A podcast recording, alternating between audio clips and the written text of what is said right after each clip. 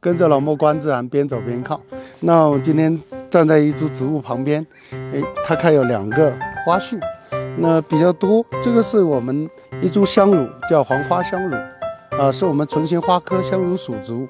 啊，那大家看这个花比较小，你拉近看，哎，像一个张开的啊黄色的唇瓣一样啊。那么它的柱头也是落在前方啊，落在前方，已经都授完粉啊。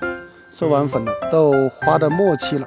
那么它是一个平常我们见的香乳属植物都是草本，这是个直立的半灌木啊，半灌木，也就是说它的茎秆是有木质化的一个过程。那叶是对生的，呃，拉近镜头来看的话，我们就会看到它的节间会有一些呃柔软状，还有一点点的像刚毛状啊，这些刚毛。那叶下还有叶芽等等。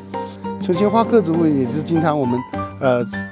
平常所见的野坝子蜜或者野坝子花，实际上是采自香茹属的，呃花蜜。